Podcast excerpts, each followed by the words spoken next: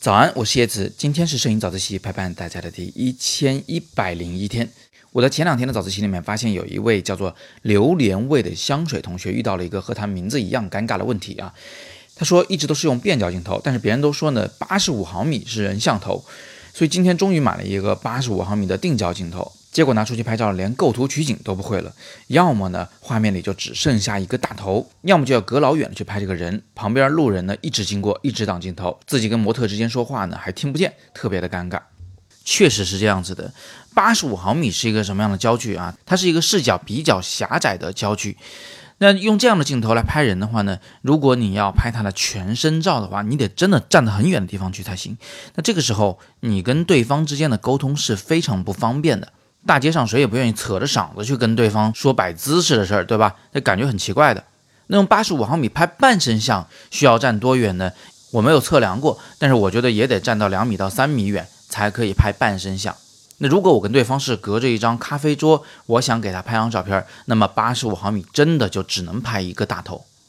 你看，榴莲味的香水就踩了这个坑，八十五毫米买到手，结果发现它确实不方便。那为什么大家还会说八十五毫米是一个人像镜头呢？那首先我想告诉你说，这个所谓的人像头的说法啊，本身就是不严谨的。因为拍人像，我们会用到很多镜头，三十五毫米、五十毫米都是常用的头，八十五毫米我们也会用。那有的情况下，我们甚至会用一些超广角镜头或者是长焦镜头来拍人。所以拍人像是什么镜头都用得着，都要看什么情况。而所谓的八十五毫米是人像头这个说法，其实有好几种来由。第一个呢是出于理解方便，大家确实喜欢给每个焦段取上它自己的一个名字。你看，常用的人像头本来是有三十五毫米、五十毫米、八十五毫米，结果三十五毫米呢，因为视角比较广，已经被人取名叫做人文头了。那五十毫米呢，因为它跟人眼看见的世界的这个近大远小的透视效果是非常类似的，我们已经管它叫标准镜头了。前两个都已经被取过名字了，那就把八十五毫米叫人像头吧，是吧？这是有可能的一种原因。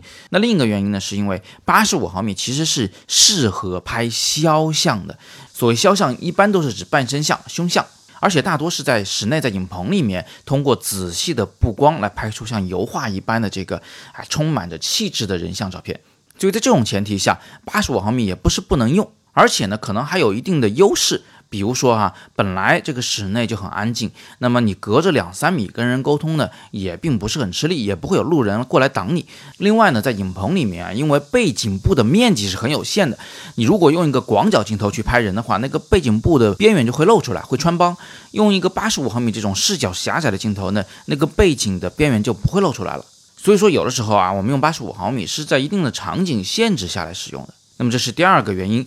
第三个原因，八十五毫米啊，因为它偏长焦一点，而且这种定焦镜头呢，它还是比较容易做出大光圈来的。所以，当你拿着一支八十五毫米的啊一点几光圈的定焦镜头去拍人的时候，你会发现那个背景模糊的非常的明显。对于摄影初学者来说，这种背景模糊极度明显的照片呢，是非常让人上瘾的，因为它让你呢能用最简单的手段得到一个最简洁的照片。那照片一简洁就遮百丑嘛，所以呢，你就会很喜欢这样的画面效果，喜欢用八十五毫米定焦去拍人。那其实呢，这种纯靠小景深、纯靠背景模糊来达到简洁的这种做法，是有一定的偷懒的嫌疑的。你可以去做，但是千万不要迷恋。好，那这是第三个原因，小景深的效果。第四个原因，八十五毫米的偏长焦，所以它的透视效果呢会比较扁平化，稍微有一点扁平。那么欧美人士呢，他的五官长得啊是比较立体的，有的时候是立体的有点过头，比如说鼻子实在是有点太长了，所以用八十五毫米定焦从正面拍摄的时候，它可以把那个鼻子给压扁一点，这个人的脸呢不会显得那么的窄，那么的瘦啊，会显得稍微的丰满一点，这样的话他人就会变得非常的好看。对咱们亚洲的一些专业模特来说，你如果见过他们的话，你会发现他们其实已经瘦的不好看了。但是这个时候，如果你有一支八十五毫米定焦镜头，你去拍它，哎，那他们就会稍微的变胖一点点，就会变回好看的样子来。这就是特别瘦的模特却很上镜的原因。但是我刚才也说了，这种情况呢，常见于欧美人士或者是特别瘦的亚洲模特。那对于我们普通的亚洲的老百姓来说，呃，三十五毫米、五十毫米的镜头拍起来都会更好看一点。所以每一个国家他在拍人的时候喜欢用那个焦距啊都不太一样啊。日本的摄影师拍人像的时候，比较常用的其实就是三十五毫米或五十毫米镜头。好了，今天我呢先是给你讲了八十五毫米镜头在使用上的一种尴尬，而且呢给你讲了它会被称之为人像镜头的四个原因。听完你就知道了，我们把八十五毫米定义为人像头这件事儿啊，确实是有一点点太简单粗暴了。